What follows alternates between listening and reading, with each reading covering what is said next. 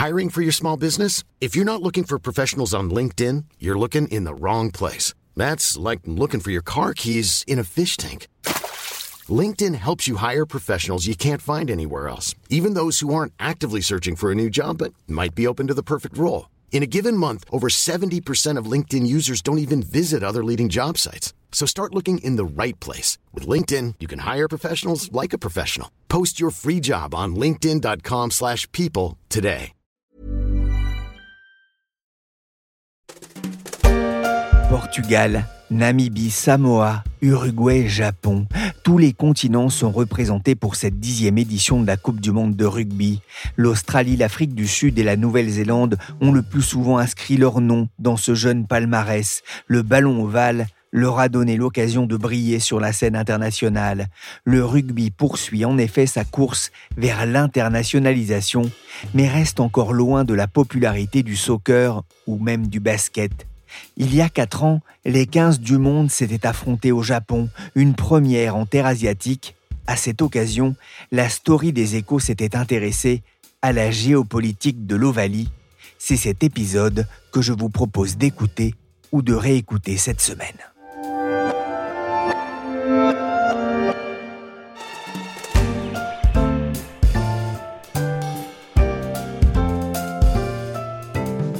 Souvenez-vous, le 19 septembre 2015 en France, lors de la Coupe du Monde de rugby, le Japon crée l'exploit et bat l'Afrique du Sud 34 à 32, provoquant la joie des commentateurs nippons captés par le site Rugbynistère.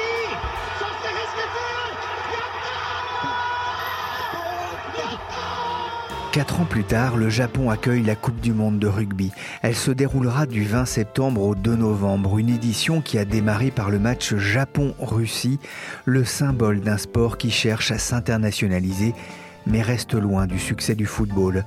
Je suis Pierrick Fay, vous écoutez La Story, le podcast d'actualité des échos, et j'ai rangé la boîte à baffes pour m'intéresser à la géopolitique du rugby. Ah, y a les Argentine, allez, allez Yes de l'équipe de France Une fin de match étouffante pour le 15 de France qui commence donc bien son mondial, mais la Coupe du Monde de rugby a déjà fait un autre gagnant, le Japon.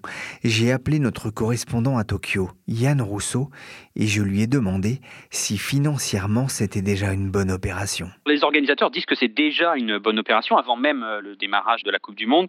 Le Japon dit que ça va en gros doper son PIB de 216 milliards de yens. On est sur de 1,8 milliard Ils mettent là-dedans les dépenses des étrangers, les achats de tickets, euh, la poussée de consommation de produits à l'intérieur, euh, les infrastructures qui ont été payées. World Rugby, qui est la fédé donc qui organise la Coupe du Monde, dit aussi que l'événement va rapporter plus d'argent que la précédente Coupe du Monde qui était en Angleterre il y a 4 ans. Et donc c'est ils sont très satisfaits. On ne sait pas en termes de profitabilité ce que ça va rapporter à World Rugby, mais en termes de chiffre d'affaires, de revenus commerciaux, de sponsorship, on est déjà probablement au-dessus de ce qui avait été le record en 2015 en Angleterre. Ça veut dire que pour World Rugby, c'est un pari réussi? Oui, exactement. Pour euh, World Rugby, c'était au moment où ils ont choisi le Japon. Euh, il y a eu beaucoup de débats, beaucoup d'inquiétudes, parce que c'est la première fois qu'ils choisissaient un pays en dehors euh, de ce qu'on appelle les traditionnelles nations du rugby. Et donc, ils avaient peur qu'il n'y ait pas de réponse, qu'il n'y ait pas de spectateurs. Mais pour l'instant, ça marche bien. On n'est qu'au début, mais ils sont déjà très satisfaits et ils pensent que le pari est réussi. C'est une Coupe du Monde importante pour le Japon? Il n'y a pas un énorme enthousiasme euh, pour euh, le Japon. Euh, les gens à qui j'en parle ici va à peine qu'il y a la Coupe du Monde de rugby. Il faut se dire que la toute la communication d'État, d'entreprises, des associations, des fédés sportives est tournée vers les JO de Tokyo qui ont lieu dans un an, l'an prochain, euh, à l'été 2020. Et donc le message, c'est des beaux JO, c'est global, c'est universel. Donc on n'a que ça qui est rabâché à longueur de journée. Là-dedans, ça a été très dur pour les organisateurs de la Coupe du Monde de rugby de passer euh, le message de mais il y a aussi la Coupe du Monde de rugby.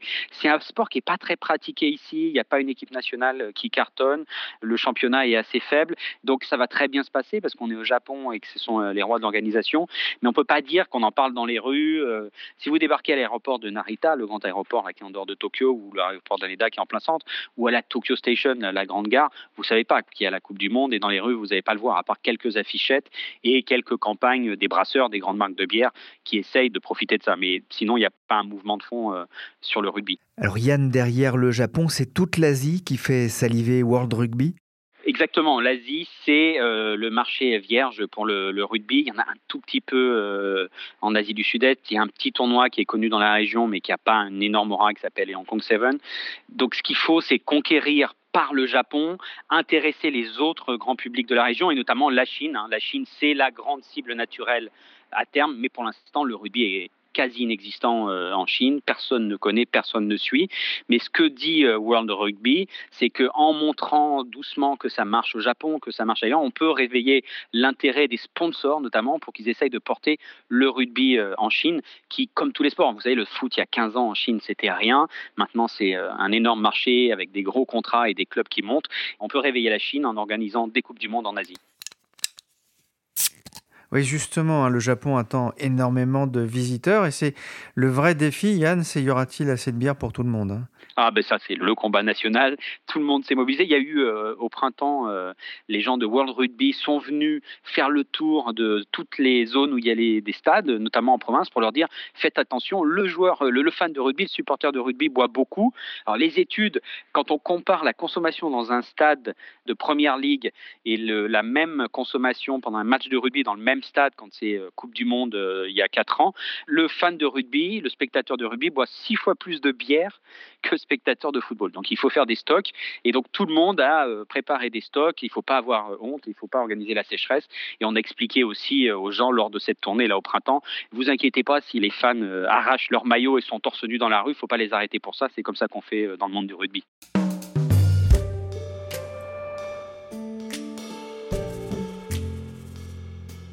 À côté des pays stars du rugby mondial que sont la Nouvelle-Zélande, l'Australie, l'Irlande ou l'Angleterre, on a vu émerger ces dernières décennies de nouvelles terres pour l'Ovalie, à l'image des États-Unis, de la Russie ou de l'Espagne.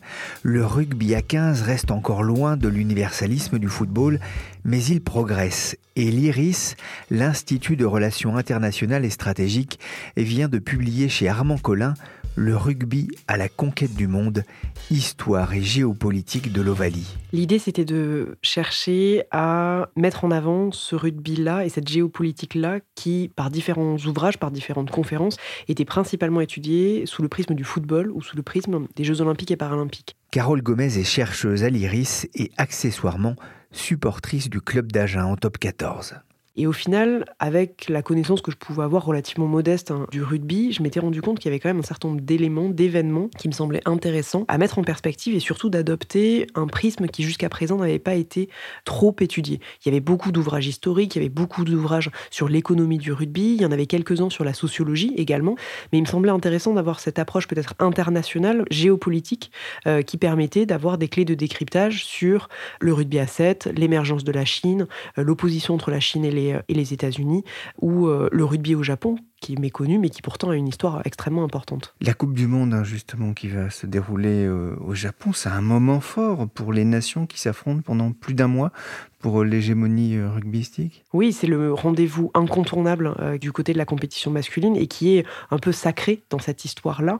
C'est au final une compétition assez jeune, hein, puisqu'elle n'a débuté qu'en 1987, à la différence d'autres sports dont les Coupes du Monde et Championnats du Monde sont plus anciens. Neuvième édition qui se passe donc au Japon, première fois que ce pays-là accueille euh, cette compétition, première fois que ça se passe également en Asie, qui est un pari réalisé par le World Rugby de se tourner euh, vers ce continent et vers ce pays-là, mais c'est aussi une reconnaissance de cette pratique qui est institutionnalisée depuis quand même un certain nombre d'années. On estime que les euh, premiers matchs ont eu lieu en 1864, donc avant même certains matchs qui ont pu se jouer ou s'institutionnaliser dans un certain nombre de pays européens. Premier club fondé en 1866 et donc c'est une histoire plus que centenaire qu'on a euh, au Japon et cette Coupe du Monde permet aussi de mettre ce coup de projecteur sur son histoire, sa pratique et de mettre en valeur un peu ces hommes et ces femmes qui font le rugby euh, au Japon. Oui, on va voir que c'est un, une recherche hein, pour le rugby mondial d'internationalisation à l'instar de, beaucoup d'autres fédérations. On va y revenir, mais avant, je voudrais revenir sur quelques moments clés de, l'histoire euh, du rugby des nations et notamment notamment cette fameuse victoire finale en 95 de euh, l'Afrique du Sud sous les yeux de Nelson Mandela et malgré euh, Jonah Lomu. The 1995 World Cup final will forever be remembered as the tournament that united a nation. This week, the players relived that historic occasion systématiquement, quand on parle de géopolitique du rugby, c'est le premier exemple qui nous vient en tête. C'est la victoire de l'Afrique du Sud sur son territoire en 95, dans une période post-apartheid, avec ce symbole fort de Nelson Mandela qui remet la Coupe du Monde au capitaine euh, Springboks. Et avec tout le contexte, euh, la charge euh, historique que cela peut représenter, et qui a aussi été traduit au cinéma par le film Invictus, et donc qui a permis aussi de rappeler l'importance de cet événement-là. The impact of sport. It was a very important sport. And precisely because sports speaks a language which is understood by everybody throughout the world. L'idée derrière ce livre et derrière les, différentes recherches qui ont été effectuées, c'était de se dire que ce moment-là, aussi important soit-il, euh, n'est pas le seul à être euh, important dans l'histoire hein, du rugby et que c'est un peu le, la, partie émergée de l'iceberg, mais qui incite à aller chercher, à aller creuser un peu plus euh, sur d'autres éléments. On m'a invité à prendre le thé. Avec qui? Le président. Dites-moi François, qu'est-ce qui peut nous inspirer et nous pousser vers l'excellence quand on n'a pas d'autre choix? Comment peut-on motiver tous ceux qui nous entourent Qu'est-ce qu'il voulait? Je crois qu'il veut qu'on gagne la Coupe du Monde. C'est vrai que sous l'apartheid, le rugby c'était le sport des blancs, c'est dire l'importance et le poids de Nelson Mandela que l'on retrouve dans le film de Clint Eastwood Invictus. Ça a donné naissance au mythe de la nation arc-en-ciel, un peu comme le Black Blanc Beurre en 1998 pour le foot en France. Le sport, Carole Gomez, c'est aussi ce qui construit et fédère un pays? Alors, indéniablement, si on revient sur l'exemple euh, sud-africain, l'histoire est belle, le mythe est superbe, même si évidemment il faut le nuancer, puisque euh, certes, euh, cette Coupe du Monde a eu un impact important, mais encore aujourd'hui, et de façon régulière, il y a la question des quotas de joueurs non blancs au sein de l'Afrique du Sud, tout simplement pour que l'équipe du 15 sud-africain soit une représentation de la population qui a composé à 90% euh, de personnes euh, de couleur. Alors eux, ils appellent ça les non-blancs c'est assez intéressant de, voir ça et donc de voir comment est-ce que cette question, ô combien politique, est liée à la question du rugby, puisque dans les autres sports, c'est pas forcément quelque chose qui est aussi poignant. Mais la question du sport et du rugby également est un vecteur de cohésion, un vecteur de vivre ensemble, de jouer ensemble, et c'est aussi un sentiment d'immense fierté, notamment dans le cas de 1995, où on voit cette équipe que l'on n'attendait pas forcément. L'Afrique du Sud, il faut le rappeler, pour mettre fin au régime d'apartheid a été la cible de sanctions extrêmement fortes au niveau euh, embargo politique, économique, culturel, sportif, diplomatique, ce qui euh, avait pour objectif de réellement l'isoler. Donc le fait de voir cette équipe sud-africaine triompher juste après la chute de l'apartheid et l'arrivée au pouvoir de Nelson Mandela, l'image hein, est évidemment euh, très belle. Quand on parle de fédérer une nation, en football, il y a deux équipes d'Irlande, l'Irlande du Nord et l'Air.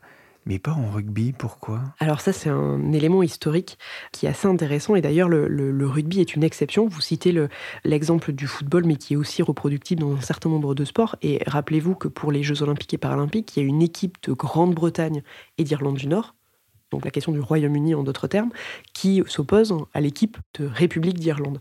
L'exception du, rugby est, quand même assez euh, remarquable, et ça, ça s'explique par une construction qui a eu lieu à la fin du, 19e euh, siècle, où il y a eu deux fédérations qui se sont créées de façon concurrente avant finalement de s'unir à la fin du 19e siècle, et donc avant l'indépendance de la République d'Irlande, et surtout avant l'arrivée des troubles. il y a un exemple, euh, ce qui est un peu personnel, mais qui est assez intéressant. J'ai fait mes études, une partie de mes études en Irlande du Nord à Belfast, Mon premier contact avec euh, ce pays-là a été un, char anti-émeute qui paradait dans les, euh, dans les villes et qui montrait à quel point, en 2008-2009, donc ce qui n'est pas très ancien, la pression, la tension communautaire était encore extrêmement forte.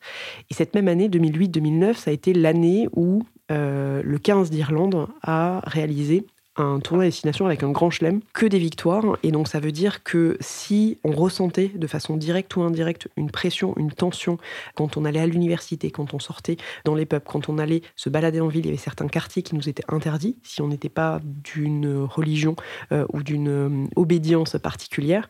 Dès lors qu'il était question de rugby, on retrouvait euh, dans les stades, dans les pubs, des protestants et des catholiques, et ceux avec la même fierté et la même envie de vivre ensemble. Et ça, c'est vraiment quelque chose qui peut paraître extrêmement euh, naïf de croire que le sport peut arriver à faire ça, mais là, le cas de l'Ovalie en Irlande et en Irlande du Nord est euh, assez euh, remarquable de ce point de vue-là.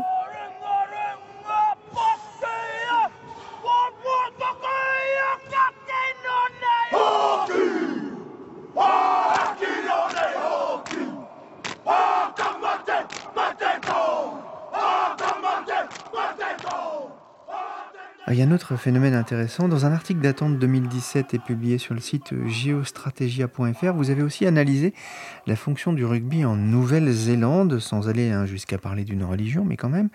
Les All Blacks ont un rôle très important à jouer dans un pays où, que l'on résume souvent à ses moutons et à ses kiwis. Oui, effectivement. Et là encore, c'est toute la construction d'un mythe qui s'est développé tout au long de la fin du 19e euh, siècle et tout au long du 20e siècle. Il faut avoir en tête que le rugby s'est diffusé principalement depuis l'Angleterre, d'où il est né, avec deux euh, vecteurs principaux. D'une part, l'influence et l'importance de l'Angleterre comme puissance commerciale et qui donc entretenait des relations économiques avec un certain nombre de pays aussi du Commonwealth ce moment-là, mais également par l'université et où un certain nombre d'étudiants euh, des différents pays et territoires allaient faire leurs études dans les, universités euh, britanniques avant de revenir au pays. C'est exactement comme ça que le rugby s'est développé en Nouvelle-Zélande avec euh, un étudiant qui est rentré au pays avec dans sa valise ses diplômes, mais également le rugby.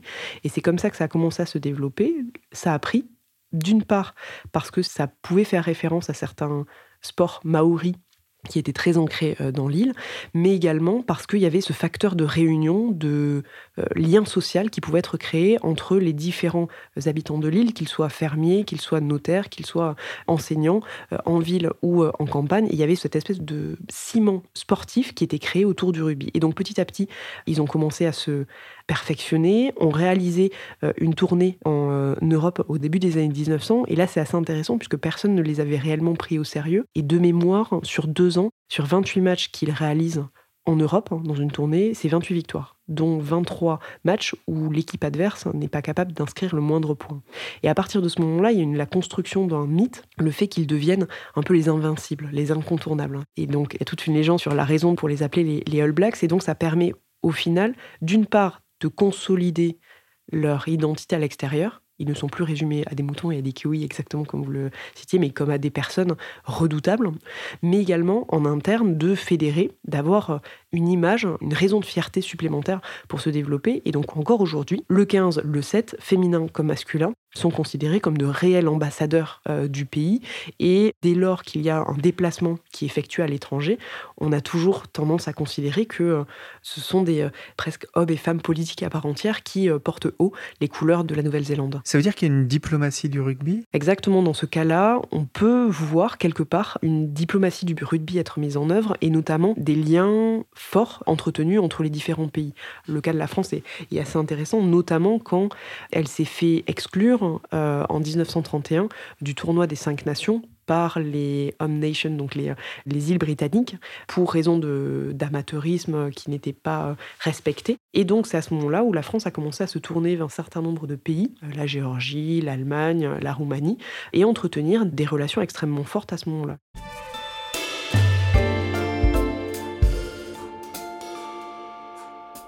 On parle beaucoup et souvent des, valeurs euh, du rugby.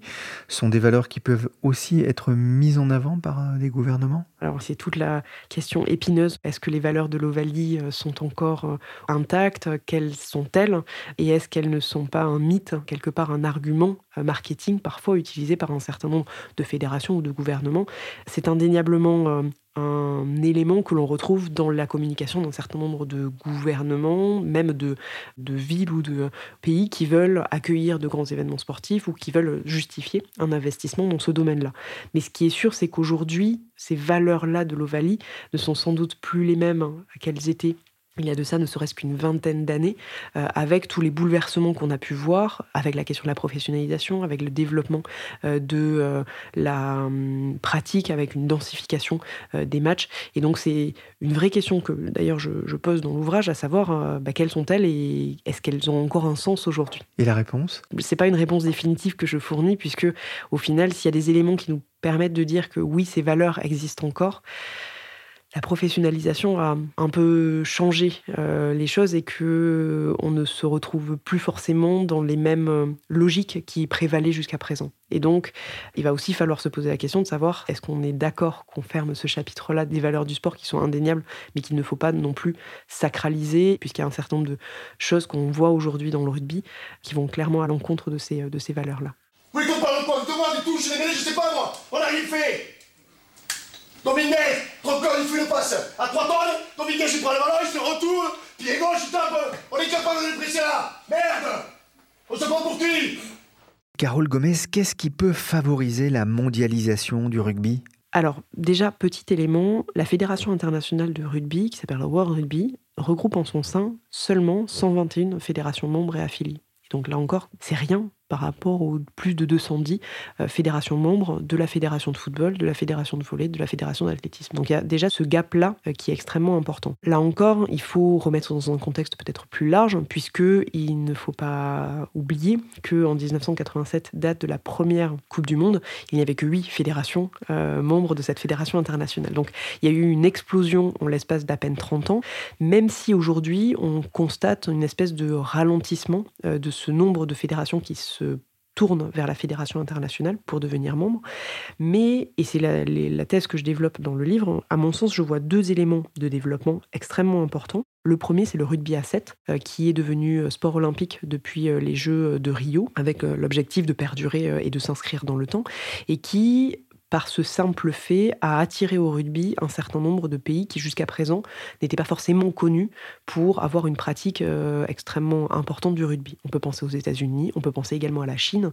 Euh, et l'exemple de la Chine est assez intéressant puisque selon des rapports de World Rugby, on estimait à peu près à 4000 joueurs dans les années 2010. Aujourd'hui, donc en l'espace de à peine 10 ans, ils en sont à 120 000 à peu près. Et donc c'est aussi quelque chose euh, qui est à noter. D'une part, ce développement du nombre de pratiquants, également la volonté d'être euh, présent sur les tournois de rugby à 7 avec potentiellement à la clé une médaille olympique, ce qui est toujours important dans l'esprit d'un certain nombre de pays, mais également des investissements forts où on sait que Alibaba, le géant chinois, n'a pas hésité à passer en 2016 un partenariat avec World Rugby euh, de 100 millions de dollars pour développer cette pratique, encourager un certain nombre de territoires à se tourner vers le rugby. Donc ça, à mon sens, c'est le premier axe extrêmement important de développement euh, du rugby euh, à 7, où il va y avoir de nouveau une hiérarchie qui n'est peut-être pas aussi figée euh, qu'elle peut l'être pour le 15, au féminin comme au masculin, avec potentiellement une façon de, rebattre les cartes hein, de façon plus égalitaire également. Et l'autre élément euh, qui me semble être une vraie marge de progression de la part de World Rugby, c'est le, développement de la pratique, où il y a, là encore, euh, des efforts qui ont été entrepris depuis une quinzaine, dizaine d'années, et où si on comptabilisait les femmes parce qu'il fallait le faire hein, jusqu'à quelques années, aujourd'hui, un vrai plan et une vraie stratégie euh, a été mise en œuvre, qui passe aussi par le, le décompte. Euh, il y a un exemple que je cite dans le livre qui est au début des années 2000-2010, euh, on estimait à peu près le nombre de pratiquantes entre 1 million, 1 million 5, ce qui est quand même une fourchette assez importante. Et puis petit à petit des années, euh, notamment à partir de 2010, on voit ce chiffre se préciser avec des actions concrètes être menées sur un certain nombre de territoires et avec un certain nombre de pays qui se découvrent un intérêt pour le rugby à 15,7, puisque ça ne nécessite pas forcément les mêmes qualités physiques. Et on en est aujourd'hui à 2,7 euh, millions de pratiquants, ce qui représente à peu près un quart du nombre de joueurs au total à l'échelle du monde. Bon, il y a encore du travail. Carole Gomez raconte notamment qu'au Tonga, le ministre de l'Éducation a interdit la pratique du rugby aux petites filles au nom de valeurs d'esthétisme et de protection de ces êtres vulnérables que sont les filles.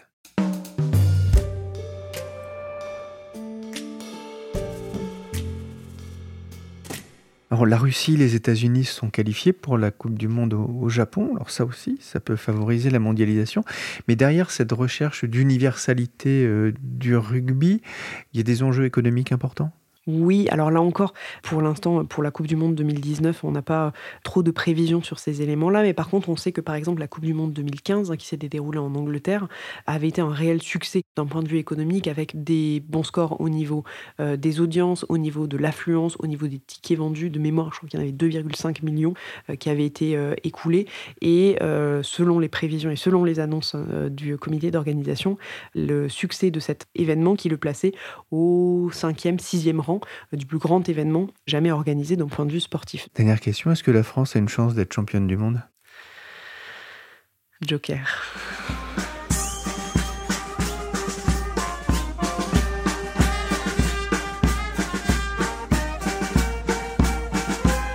Merci Yann Rousseau, correspondant des Échos à Tokyo, et merci Carole Gomez. Le rugby à la conquête du monde, préfacé par Pascal Boniface, est édité par Armand Collin. Et puisque l'on parle livre, je vous signale la sortie du 17e tome de l'excellente BD Les Rugbymen de Becca et Poupard. On s'en fout qui gagne tant que c'est nous. Et puisque le rugby c'est aussi cette ambiance potache, je vous conseille également Prends ça entre les poteaux de mon ancien condisciple Fabrice David, dont je retiendrai juste cette phrase Si le rugby était facile, ça s'appellerait le foot. J'en profite pour saluer aussi mes anciens partenaires bordelais, dont Gagui, qui jouait arrière et qui disait toujours en me regardant Les piliers, c'est rigolo quand ça tombe.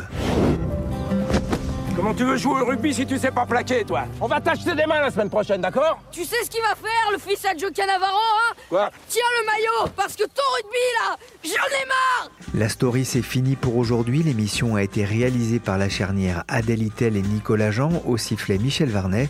Vous pouvez retrouver toutes nos émissions sur Roland Garros, le Tour de France ou sur Neymar, sur toutes les plateformes de streaming et de téléchargement. Pour l'info en temps réel, c'est sur leséchos.fr.